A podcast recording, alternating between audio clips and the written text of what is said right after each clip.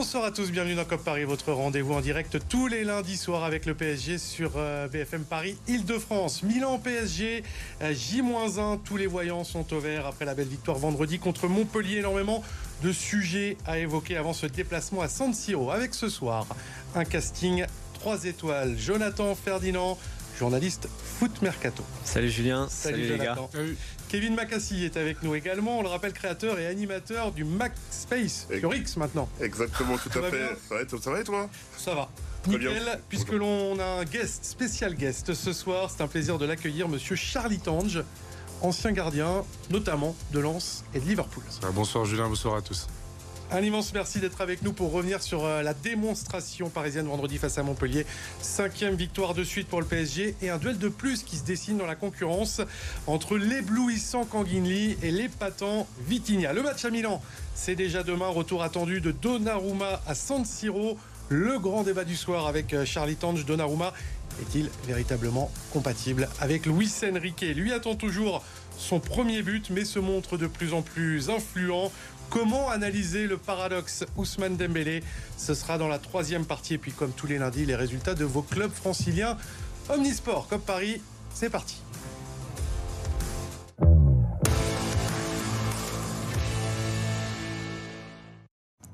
C'est un enfant de la région parisienne, si je dis pas de bêtises. C'est ça. Né à Bobigny, formé au Red Star et désormais entraîneur euh, des gardiens à Versailles en national. C'est un vrai plaisir d'accueillir Charles Tange. Merci Charles d'être avec nous. On va rappeler ton parcours. Je le disais, donc tu as démarré au Red Star avant de faire les beaux jours du RC Lens pendant plusieurs saisons. Tu as également porté le maillot mythique de Liverpool, une Coupe du Monde disputée avec le Cameroun en 2014. Alors on est dans COP Paris, Charles, et j'ai forcément une question sur le PSG. Je suis retombé sur une vieille interview France Football. de 2008 où tu proposes tes services ah, au PSG. Je vais pas plus loin, tu dis même que tu pourrais être la solution euh, au problème du, du PSG. Est-ce que c'est un regret ou un rendez-vous manqué avec le PSG, Charles Oui, c'est l'un des gros regrets de ma carrière, forcément, puisque je suis, euh, je suis parisien, je suis ici de la, banlieue parisienne, et c'est vrai que c'est un club que j'ai toujours suivi, toujours aimé, et puis euh, j'ai peut-être senti à un moment donné, en 2007-2008, qu'il y, avait une, ouais. qu'il y avait une possible chance pour moi en tout cas de, rejoindre le club. C'est la saison du maintien avec le but d'Amara euh, à la dernière minute à Sochaux. À Sochaux. À Sochaux C'est ça, ouais. Donc voilà, et puis bon, oui, je peux, je peux dire quand même que c'est l'un des... oui, c'est un regret pour moi, Bernard Lama, comme euh, je crois, bah, idole qui t'a amené euh, au football et à ce poste de gardien de but. Ah bah oui, pour moi, Bernard Lama, c'est la référence d'une génération. C'est le gardien qui m'a donné envie euh, d'être gardien de but, de par sa, son élégance, son flegme, sa, sa, qualité de détente, son explosivité et surtout son, son leadership exceptionnel. Et c'est vrai qu'à ce moment-là, j'étais peut-être à un moment de ma vie aussi où je cherchais à avoir une image, l'image d'un, de, de, de quelqu'un qui que j'aimerais en tout cas incarner plus tard en étant footballeur. Et voilà, inspirant. Et Bernard Lama était pour moi un, exemple euh, fantastique. Un petit mot également, Charles, sur ton aventure avec Versailles. Vous êtes actuellement 12e du championnat national. Vous jouez à Jean-Bouin, on le rappelle. Vous étiez pas loin de la montée euh, en Ligue 2 la, saison dernière. C'est un petit peu plus compliqué cette saison. Ça reste un beau projet, le FC Versailles. C'est un projet super parce que euh, on a des, actionnaires euh, ambitieux avec un, bon groupe de joueurs. On essaie de créer une ambiance de travail super agréable. C'est d'ailleurs ce qui se passe au sein du club. Et puis c'est vrai qu'il y a une certaine émulation qui se fait tout autour du club. mais je pense que voilà, on, doit, on doit en tout cas en tant que club continuer d'essayer de grandir parce que c'est quand même difficile d'exister à côté du, du, PSG. Mais je pense que bon le on, doit, on doit en tout cas essayer de grandir euh, sereinement et plus tranquillement. Allez, on va revenir au PSG justement avec les images du match face à Montpellier qui avait lieu vendredi soir. Victoire 3-0 euh, des Parisiens et un Luis Enrique en fin de match euh, presque souriant, satisfait tout du moins. Premier but somptueux dans sa conception. Hakimi, Mbappé qui laisse passer pour l'enrouler pleine lucarne de Kanginli. Le deuxième, c'est pas mal également avec le 1-2 Dembélé, Zahir Emery. Deuxième but consécutif pour le phénomène Zahir Emery le 3-0 avec au départ Dembélé, Ashraf Hakimi pour sa deuxième passe D de la soirée et Vitinha à la conclusion qui venait de remplacer Kanginli. Kevin Jonathan, on va voir la série en cours. 5 victoires de suite, 15 buts marqués. Ça y est, le PSG de Luis Enrique a ses repères et lancé Oui, ça y est. Euh, il a fallu une gifle à Newcastle pour, pour lancer ce PSG. Mais Luis Enrique semble avoir trouvé son équilibre, ses hommes. il y a encore quelques joueurs qui sont en balance, on en parlera plus tard, c'est bah, avec, avec Vitinha et, et Likangin. Mais dans l'ensemble, il y a une ossature, il y a une direction. J'aimais quand même quelques réserves sur le vrai niveau de ce PSG-là, vu l'adversité rencontrée, rencontrée. Mais voilà, 5 matchs, 5 victoires, c'est net, c'est sans bavure. Et voilà, on tu prend sens une, une, vraie montée en puissance de ce collectif, Kevin? Bah oui, complètement. Moi, je me souviens que j'étais venu en septembre, justement, on avait parlé euh, lors de ma première émission, justement, lors de la première défaite, justement, du Paris Saint-Germain euh, contre Nice. Et euh, j'avais, j'avais dit, justement, que je sentais, justement, les prémices, justement, de, du coach. Et je pense pas m'être trompé pour l'instant parce que là on est actuellement justement sur 13 matchs consécutifs avec minimum 2 buts inscrits. Donc je pense que justement là à l'heure actuellement Paris est, est, en très bonne forme et justement le coach met justement sa patte justement avec plusieurs systèmes à la clé. On, on y reparlera tout à l'heure justement avec euh, Lee Kangin, voire Vitinha, mhm. qui pourrait incorporer, euh, bah, on, verra justement ce côté un peu milieu hybride qui, qui, qui, qui a justement, euh, euh que Lucien met en place pardon, justement dans ce système. Donc, donc voilà. PSG qui n'est toujours pas premier, messieurs de la Ligue 1. On va regarder le, classement pour s'apercevoir que le PSG, alors qui était passé en tête, n'est plus en tête parce que Nice pardon, a gagné hier contre Rennes. Un petit point d'avance sur Paris. Monaco solide également. On tient là pour l'instant les deux rivaux, les deux concurrents. Comment tu la vois, Charles, cette saison en Ligue 1 Le PSG va finir par survoler ou on a des vrais rivaux, Nice, Monaco? Bah déjà, je pense que le début de saison, euh, avec un nouveau coach, faut quand même que les habitudes de travail se créent parce que on a eu quand même un groupe qui a vécu ensemble pendant longtemps. Il y a eu quelques ajustements en cours de route, mais il y a surtout une une gestion à un moment donné, je pense, qui a posé problème. Là, je pense que tout, enfin, que ça s'est un petit peu plus assigné avec mm. l'arrivée de de Luis Enrique et puis aussi les départs de Neymar, qui euh, pour moi devait partir depuis quelques temps déjà. Euh, je pense que c'est c'était important d'abord de faire le ménage et puis de permettre au coach, en tout cas, de d'installer ses idées. Alors certes, tout n'est pas parfait pour le moment, mais je pense que le club est vraiment sur, sur la bonne voie. On poursuit le, débrief de ce PSG euh, Montpellier avec un focus sur Kang Lee, le Sud-Coréen, qui revient très fort depuis son retour des Jeux asiatiques. Écoutez ce qu'en dit Luis Enrique et on en reparle juste après. Kang Lee, c'est un joueur qui, qui, est très attirant pour n'importe quel supporter. Il est, il est jeune, il fait des efforts, il est il joue en attaque, en défense, il ne perd pas les ballons. C'est vraiment un recrutement magnifique de la part de Luis Campos et du club. Et j'ai eu beaucoup de chance d'arriver ici et qu'il soit déjà là.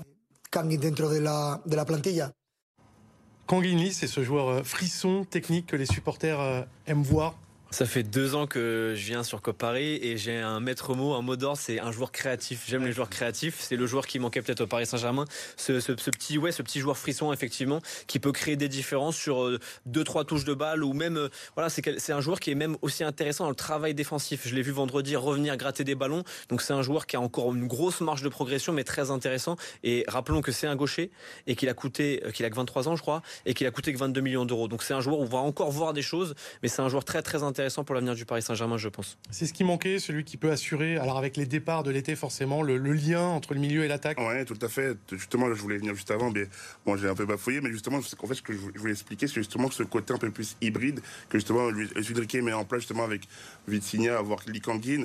Moi, j'étais le match contre Dortmund et j'ai vu justement que Likangin après, ce côté un peu plus, tu vois, conservation de balles, mm. euh, qualité technique, justement, lorsqu'on est en phase de, possession, il peut apporter cette, cette qualité de passe qu'il a, justement, et peut même des fois aussi jouer en, transition, et c'est quelque chose qui est, qui est primordial pour nous, et, il, peut, aussi occuper plusieurs positions. Euh, il, est, il peut jouer milieu gauche, comme euh, ailier droit, il peut jouer aussi avec Fial, numéro 9. Exactement, tout à fait. Au vu de sa forme du moment, deux buts et une passe décisive sur les quatre derniers matchs, on se dit que Kanguinli a vraiment une carte à jouer sur le flanc gauche notamment Charles Demain à Milan. Est-ce que c'est désormais ou en ce moment Kanguinli, Vitinha euh, pour ce poste de milieu ailier gauche?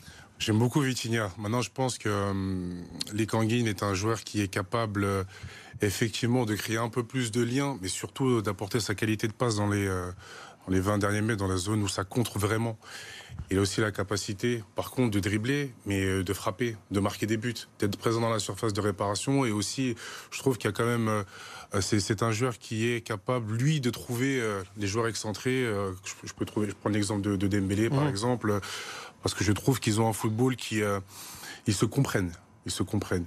Je, pense que c'est un joueur qui, un jeune joueur, qui, j'ai tendance à l'appeler le Messi motivé.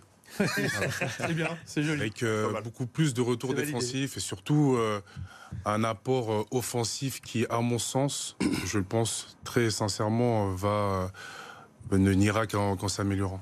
Qu'est-ce qui peut faire pencher la balance entre les deux? J'ai envie de dire, c'est des profils semblables, mais avec des qualités euh, différentes. Qu'est-ce qui les différencie? Et je pense notamment forcément à demain, Milan. Je pense à l'instant T. Euh, on parle du match contre Milan.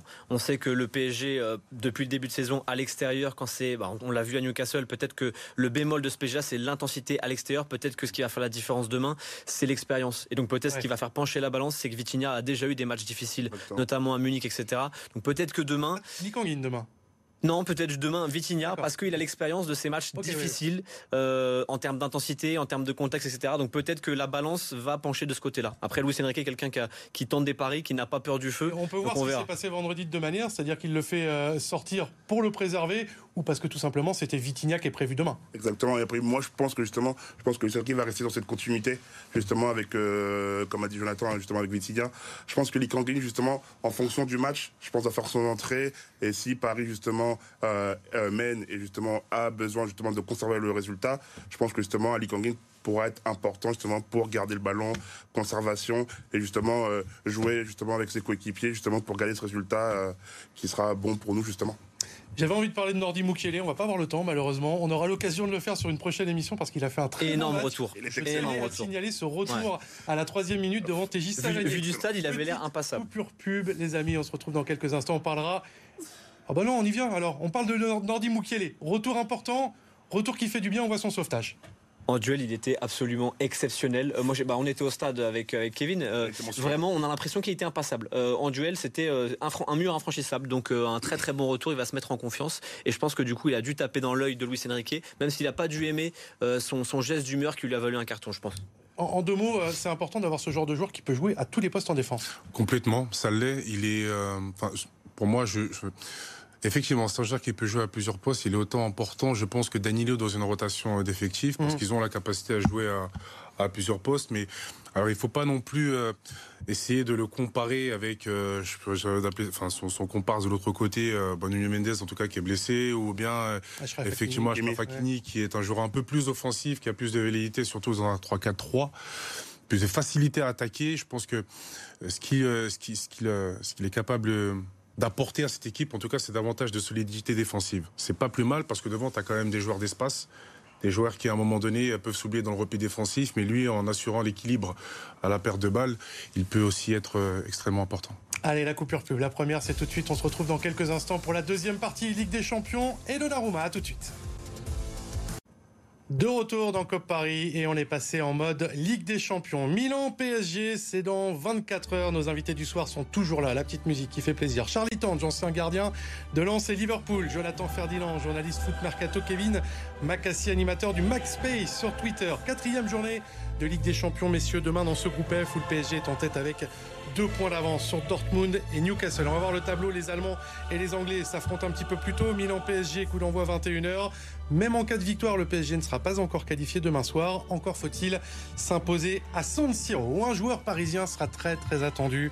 On ouvre notre grand débat du soir autour de Gigio Donnarumma. Regardez déjà ce message, celui de la Courva Sud, à l'adresse du gardien italien, formé à Milan, parti libre, on le rappelle. C'est important au PSG. Il y a du courrier pour toi, dit ce post sur Instagram. Il se murmure, information et RMC Sport, ça désole ou ça fait rire Charles, je ne sais pas, qu'il pourrait être accueilli demain avec un lancer de faux billets à San Siro. Toi qui as vécu des matchs tendus, je pense au derby du Nord, lance, euh, lance Lille, il lance. Comment on se prépare à ce genre d'ambiance? Bah, on souffle. Bah déjà, faut faire le vide. Faut faire le vide, mais euh, et puis bon, faut accepter, euh, faut accepter le fait que le, contexte sera hostile.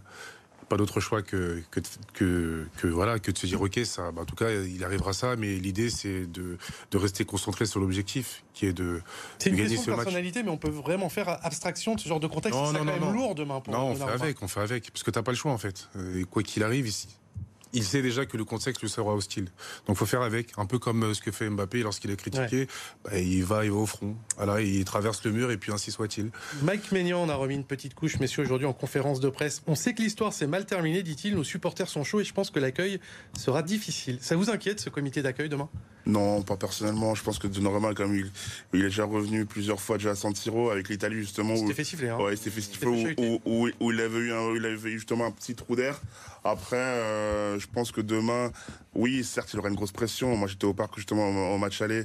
Euh, on, voilà, ils l'ont, ils l'ont quand même bien insulté. Bon, il a, il a fait, il a su faire abstraction justement de, de ce contexte. Là, j'avoue, c'est un peu différent, mais je, je, moi, je pense que s'il sort demain un grand match, il sortira grandi pour toute la saison.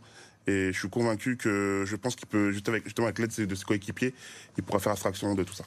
J'ai vu Jonathan euh, hocher la tête sur l'accueil oui, je suis pour euh, Pas trop partagé parce qu'il va prendre cher demain euh, pour l'histoire qu'on connaît ou pas d'ailleurs. Mais voilà, ça va être difficile pour lui et j'ai l'impression que mentalement c'est pas non plus le plus grand gardien que j'ai croisé de l'histoire. Et, du coup, et, du coup, le jeu au pied a un, il y a un côté mental aussi dans le jeu au pied et donc du coup ça va m'inquiéter pour ce qui se passera. Pour moi demain, Donnarumma sera l'une des clés du match et c'est pour ça aussi qu'on fait un thème aujourd'hui parce que dans la relance ça va être compliqué. Le style de jeu, Bon, je vais pas lancer le débat. C'est toi qui. On va avoir quelques images avant parce qu'au-delà de l'aspect euh, symbolique, on voulait évoquer également. Regardez juste ces petites images. C'est quasiment en live. C'était il y a quelques minutes sur la pelouse de San Siro. Mbappé qui chambre, qui mime les, les chants hostiles à Donnarumma. Bon, c'est bien, il le prépare au moins. C'est bien, il, le prépare. Il le prépare. Bien sûr. Mais moi j'aime ça. J'aime ça. le rôle d'un capitaine. Ténas également et l'hôtelier qui sera le troisième gardien demain parce que Navas n'est pas là. On chambrait un petit peu Donnarumma. Les qualités, mais aussi les défauts euh, de Donnarumma. Regardez ce sujet sur les points faibles du gardien italien et toute ressemblance avec une personne euh, présente sur ce plateau. C'est pure coïncidence.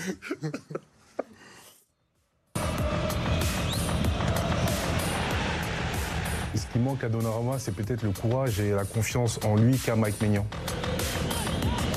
L'action parasite, c'est qu'il est en train de replacer ses défenseurs deux fois avant de se concentrer sur la trajectoire du ballon. Et un peu, il est un peu en crise de temps. Donc il essaye d'anticiper ou d'essayer de, prendre le ballon alors qu'il ne peut pas parce que voilà, il n'a pas le temps ou il n'est pas organisé pour le faire. Hein, certainement sur le premier, on voit qu'il court comme ça, face comme ça, alors qu'il doit, doit se déplacer latéralement pour essayer d'aller chercher le ballon le plus haut possible. Après, c'est des appréciations de trajectoire. Je pense qu'il est en difficulté là-dessus. Je pense pas que mentalement il soit au niveau de se dire je vais y aller. Et je prends la responsabilité si je me trouve. Donnarumma, on a trop longtemps insisté à vouloir le faire repartir de derrière. La question que j'aimerais poser, c'est est-ce que euh, les ambitions euh, du coach de vouloir repartir court sont adaptées aux qualités du au pied de Donnarumma? Je suis pas sûr. Mais je pense que dans l'orientation des épaules, de temps en temps, il n'y est pas trop.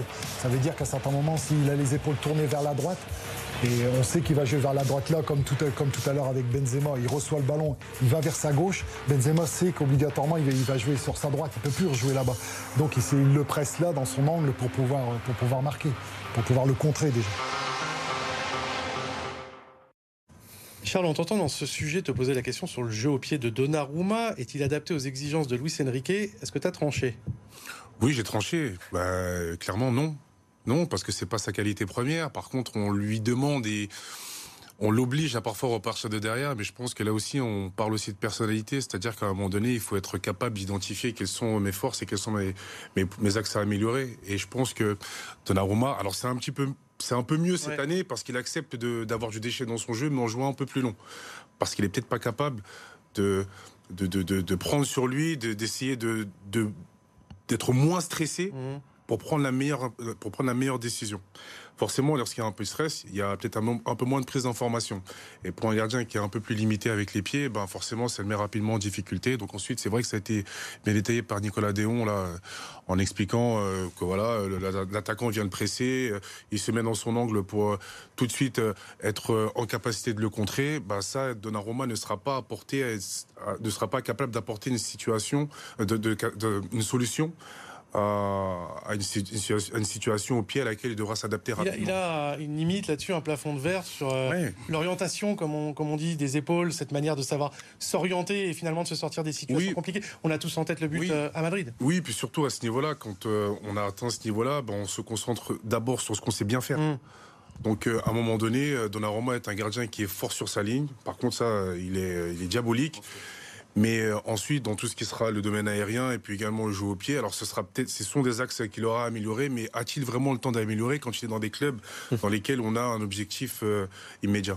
Kevin Jonathan, vous trouvez qu'il s'est amélioré au pied et que du coup il devient ou il est compatible avec bah, Je trouve pas que ce soit amélioré. Euh, je le dis depuis deux ans, depuis un an et demi, que ces deux points faibles, c'est les sorties aériennes mmh. et le jeu au pied. J'ai pas l'impression de voir une, énorme amélioration. Alors c'est peut-être un petit peu mieux parce qu'on le voit justement plus sollicité, mais j'ai pas l'impression que ce soit devenu euh, Ter Stegen ou Manuel Neuer. Kevin lui a la sensation que ça va mieux au pied. Moi, personnellement, vu du stage, je trouve que c'est un peu mieux. En plus, en plus je trouve qu'il prend ses aises. Je trouve que justement, il prend ses aises quelquefois.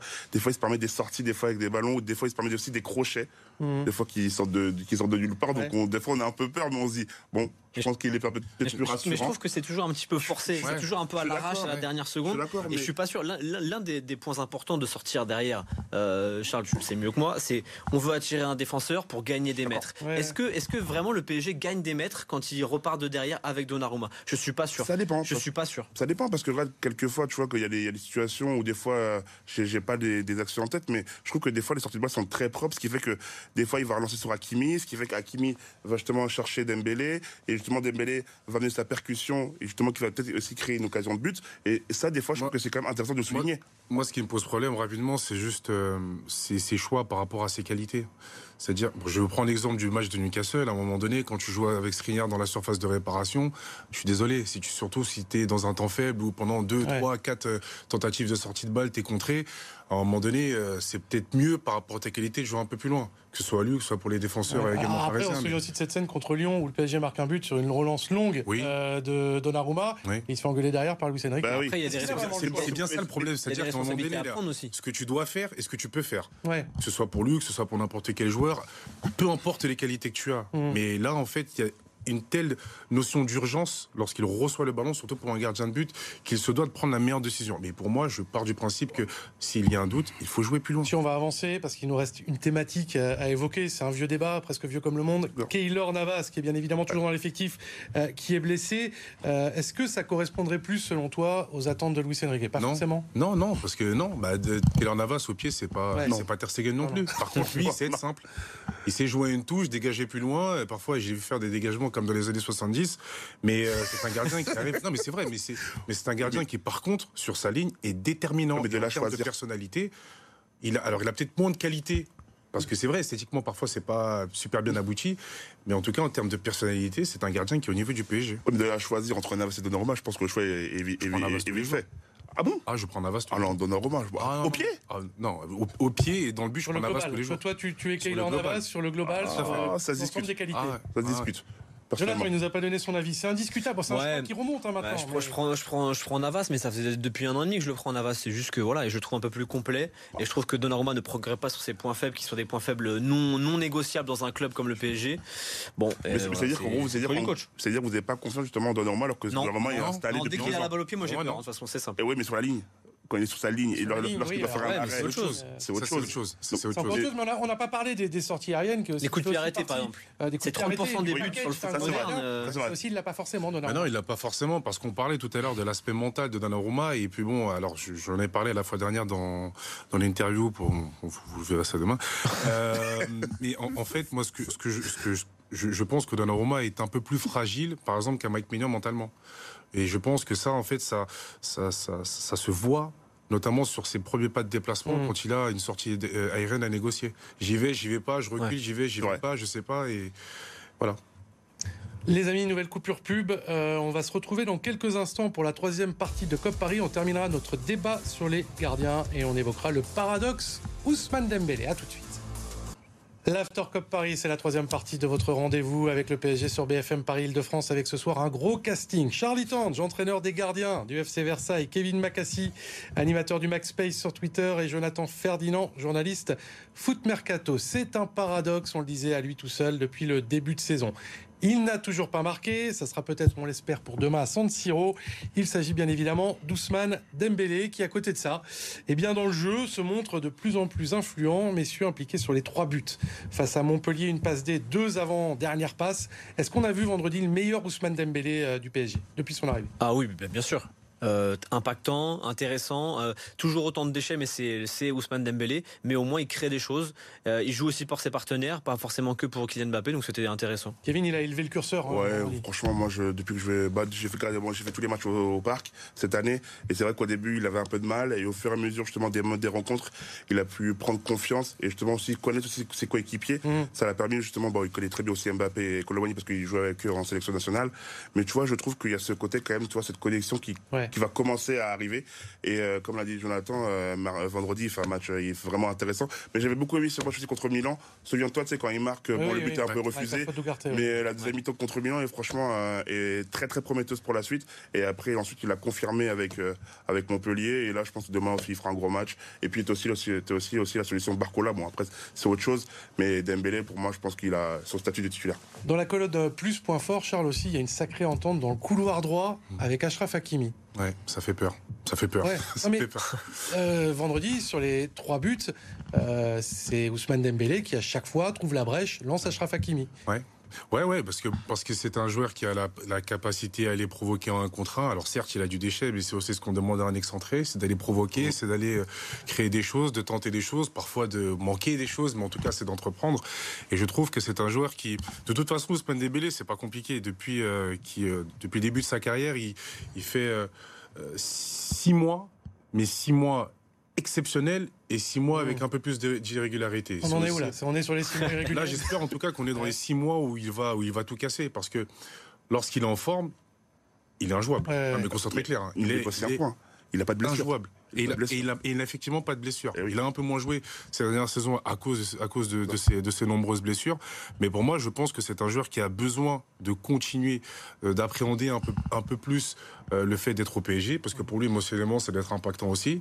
Et surtout, de continuer d'être accompagné par, euh, par Hakimi sur ce côté droit, parce que ça tourne super bien. On a presque l'impression que c'est devenu un joueur de, collectif qui sait aussi faire briller les autres. Un petit peu à l'instar de ce qu'il fait en équipe de France mais également. Mais c'est aussi parce qu'Hakimi lui propose de la profondeur et eh oui, euh, eh oui. Euh, justement, ce qu'il fait là sur le côté droit, lorsqu'il le, le, râteau et puis la passe euh, dans le demi-espace pour Hakimi qui arrive lancé, c'est exceptionnel. Ah, ça, c'est ce qui est, magnifique de faire. on a fait tous les points forts là. On a fait la, colonne bien, plus, peut mieux faire. C'est le rendement, forcément. pas de but en 13 matchs avec le PSG, trois passes décisives. Est-ce que on peut vraiment se contenter de ça, les amis? Moi, force Personnellement, je suis pas, je suis pas inquiet. Moi, je pense que Dembélé, on l'a, on l'a vraiment amené plus pour, pour ramener de la percussion à l'équipe. Euh, rappelle-toi l'année dernière, justement, on avait Messi qui était là. Malheureusement, bon, Messi, voilà, ça reste un énorme joueur, hein. mais il n'amenait pas cette percussion que Dembélé amène justement euh, là euh, à l'heure actuelle. Et puis moi, je suis pas forcément inquiet. je pense qu'il mettra quand même ses 10 buts toute compétition euh, confondue euh, cette saison. Bah, c'est un beau pari hein, parce que depuis eh le début de sa carrière, il n'a euh, dépassé les 10, les 10 buts que 3 fois. D'accord. Parce qu'il y a une saison, il fait 10 buts pile. Donc j'ai dit plus de 10 buts. Donc faut pas attendre d'Ousmane Dembélé que ce soit un serial buteur et qu'il mette une quinzaine ou vingtaine de buts. Par contre, s'il fait les, matchs comme il, comme il a fait vendredi, et même contre Newcastle, ça, ça a été le moins bon de devant, je trouve. donc tant qu'il apporte de la percussion, de la créativité, etc., et qu'il fait aussi trembler les jambes des défenseurs adverses, c'est ce qu'on lui demande, d'être régulier là-dedans. Parce qu'on c'est très bien que c'est pas lui de c'est pas de Doucement Dembélé dont viendra les buts. En parlant de, rendement, euh, donc trois passes D et pas de but depuis le début de saison. Euh, on a un petit peu comparé, regardez le ratio, le caractère décisif d'Ousmane Dembélé par rapport à ce qui s'apparente à la concurrence. Il est décisif toutes les 296 minutes. C'est très peu. C'est mieux que Barcola, mais beaucoup moins bien que Kanguinli et Randall Colomwani, qui fait aussi partie de la concurrence parce qu'on peut aussi le mettre euh, sur un côté. Il y a, un petit, une petite sensation de côté totem d'immunité pour Ousmane Dembélé, euh, Charles. Oui, après, c'est. Attention, c'est. Oui, c'est une question de statut, on ne peut pas mettre. Statut, c'est quand même un majeur qui le mérite son statut, on va pas non plus. Euh. Mais non, mais ce que je veux dire, c'est que, par exemple, est-ce que dans ces statistiques, dans, pardon, dans cette statistique, entre l'avant-dernier passe du match face à. Et là, eh ben, il écrase tout le monde. Et, ben voilà. Et eh ben c'est justement là où, où à un moment, bon, on, peut, en faire dire beaucoup de choses. Euh, des statistiques, mais je pense que c'est un joueur qui malgré tout a quand même beaucoup d'influence dans euh, ah déjà non seulement sur ce côté droit, mais aussi sur l'attaque du, du Paris Saint-Germain. C'est un profil qu'on n'a pas dans dans cette équipe. Le résultat du sondage, on vous a demandé sur le hashtag COP Paris si le rendement d'Ousmane Dembélé vous paraissait euh, suffisant depuis son arrivée au PSG. Et eh ben c'est très très partagé, c'est clivant. Petite majorité de non à 51%. Ça n'a pas fini d'alimenter nos débats. Ousmane Dembélé, On est bien d'accord qu'il sera titulaire demain à San Siro avec le Bien. Kevin, Jonathan, euh, je vous ai demandé votre 11 demain pour le déplacement à Milan. Ça tombe bien, vous êtes tous les deux tombés d'accord euh, sur la même compo, la même qu'au match aller. On est en train de l'observer. À une exception près, Gonzalo Ramos en pointe à la place de Randall Colomani. Pourquoi? Moi, je trouve que tactiquement, Gonzalo Ramos est plus compatible avec le système Luis Enrique qui aime bien avoir un bloc haut.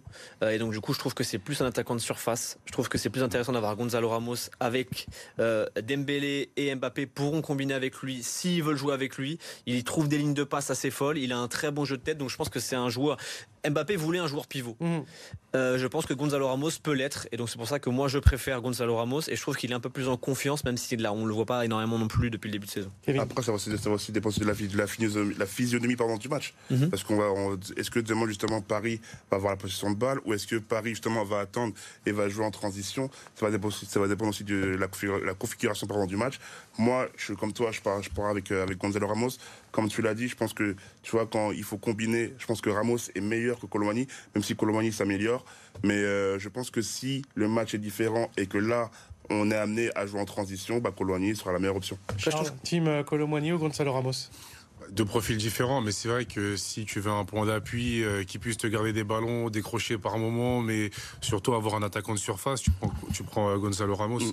Mais si tu as besoin euh, de, de vitesse à la récupération du ballon et aussi un joueur qui soit impactant pour euh, la défense centrale, ben, euh, non, pas, non seulement par la course, mais également aussi par, euh, par l'aspect athlétique, bah, tu, tu prends Colomani. Jonathan, rapidement sur cette thématique, on va parler de Milan après. Oui, moi je, je pense aussi qu'il y a un côté mental aussi dans ce genre de match. J'ai l'impression qu'il l'a dit du coup dans Rotten sans, sans flamme ce soir, Colomani. Il a eu des mois compliqués, là ça va un peu mieux. Je trouve Ouais. que Gonzalo Ramos euh, n'a pas l'air d'être euh, impacté par son transfert. Donc ça, c'est, les matchs se jouent aussi mentalement en Ligue des Champions. Donc peut-être que je mettrais, c'est pour ça qu'il est dans la compo, je mettrais Gonzalo Ramos demain pour ça.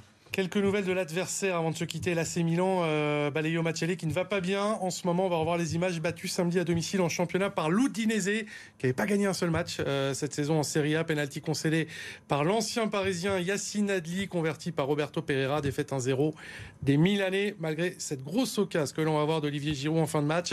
Quatrième match euh, sans victoire pour l'AC Milan qui va tout de même récupérer euh, quelques joueurs demain. Théo Hernandez, Pulisic, Chukwueze. Le groupe du PSG est classique sans Ouais. Marco euh, Asensio. Comment vous le voyez, messieurs? Va falloir être rapide ce match demain à San Siro. Ça va être un match, je pense, assez fermé, puisqu'on a quand même des équipes assez fortes en transition. Je pense que ça va se jouer. euh, je pense que ça va jouer dans, la, dans le premier quart d'heure de la deuxième période. Parce que euh, euh, le, le PSG a les arguments justement pour surprendre cette équipe qui aura à cœur, en tout cas, de mettre beaucoup de pression. Et Paris a un joueur différent. Paris a Mbappé euh, Ouais. qui est capable de, de débloquer la situation à n'importe quel moment. Et ensuite, on a aussi, contrairement aux années euh, précédentes, des joueurs qui peuvent apporter défensivement pour apporter un peu plus de solidité. Messieurs, c'est pronostic pour vous, je suis désolé. Étayez en une phrase. Euh, victoire 2-1 du Paris Saint-Germain. Je trouve que Milan est trop faible. Zéro but en, Ligue des Champions. C'est, ça n'inquiétera Ouais, pas le. PSG. Kevin, le mot de la fin. Victoire euh, 2-0 du Paris Saint-Germain avec des buts de Mbappé et Gonzalo Ramos. Toujours très optimiste. Toujours. ah oui, il faut, il faut, messieurs. Bon, vous le savez, il n'y a pas que le PSG dans la vie. On termine avec les résultats de vos clubs franciliens Omnisport. Le tout résumé par Arthur Jean. Il jouait à domicile au vélodrome de Saint-Quentin en Yvelines. Les Français ont déçu ce week-end en cyclisme sur piste. Lors de la troisième manche de l'UCI Track Champions League, Tom Derache, Melvin Landerneau et Quentin Lafargue sont tous les trois sortis en qualification. Seule satisfaction, le public francilien qui a répondu présent et en nombre devant le gratin de la discipline. Première réussie pour Laurent Labitte, le nouveau manager du Stade français et ses hommes ont déroulé samedi soir au Stade Jean-Bouin. Un succès 39 à 16 face à Castres, le quatrième en cinq journées. Pour le Racing 92, c'est en fin de rencontre que s'est dessinée une victoire compliquée, acquise face à Lyon. Le héros du soir se nomme Tristan Teder, auteur du troisième essai des Racingmen et de la transformation victorieuse. Le Racing co-leader du championnat avec le Stade français. En judo, carton plein pour les athlètes du PSG Judo au championnat d'Europe. Roman Dico, Amandine Bouchard, Marie-Ève Gaillet et Luca Meredze emportent l'or dans leurs catégories respectives. Ce sera par contre du bronze pour Walid Kiar et Alpha Diallo. De quoi faire le plein de confiance 8 mois avant Paris 2024. En tennis, à Bercy, Novak Djokovic a remporté hier son septième Rolex Paris Masters. Le Serbe a dominé Grigor Dimitrov en finale en 2-7, 6-4, 6-3. C'est le 40e titre en Masters 1000 pour le numéro 1 mondial. COP Paris. COP Paris, c'est déjà fini, mais avant de se quitter, on voulait parler de la nouvelle vocation de Jonathan Ferdinand, puisque tu es en passe, devient en quelque sorte un acteur au casting d'un court métrage intitulé Projet 2036. Ça parle de foot et en quelque sorte de Kylian Mbappé, raconte-nous. C'est ça. En gros, Projet 2036, pour faire très court, c'est euh, c'est un enfant de 8 ans euh, qui fait du foot, mais qui n'a pas vraiment envie d'en faire. Et pourtant, ses enfants euh, veulent en faire un projet Mbappé, forcément le faire passer pro en 2036. Et donc moi, je, dans, dans ce court métrage là qui sortira début 2024, j'ai le rôle d'un journaliste. Donc en fait, je fais un peu mon rôle. Donc pour ma première au cinéma, ça va. mais en gros, je viens voir et je me rends compte qu'il y a un truc qui cloche. Et, mon arrivée dans la famille pour une interview va déclencher plein de choses chez l'enfant et chez les parents. Ça sort en début 2024. Et eh ben on suivra ça avec euh, attention. Merci, beaucoup euh, Jonathan Ferdinand. Un immense merci aussi à Charlie Tange. Tu reviens quand tu veux. Charles merci, merci à vous. De COP Paris. Merci également à Kevin Macassi. Et à Jordan Le Sueur qui était ce soir à l'édition. On se retrouve lundi prochain dans COP Paris. Très belle semaine à tous.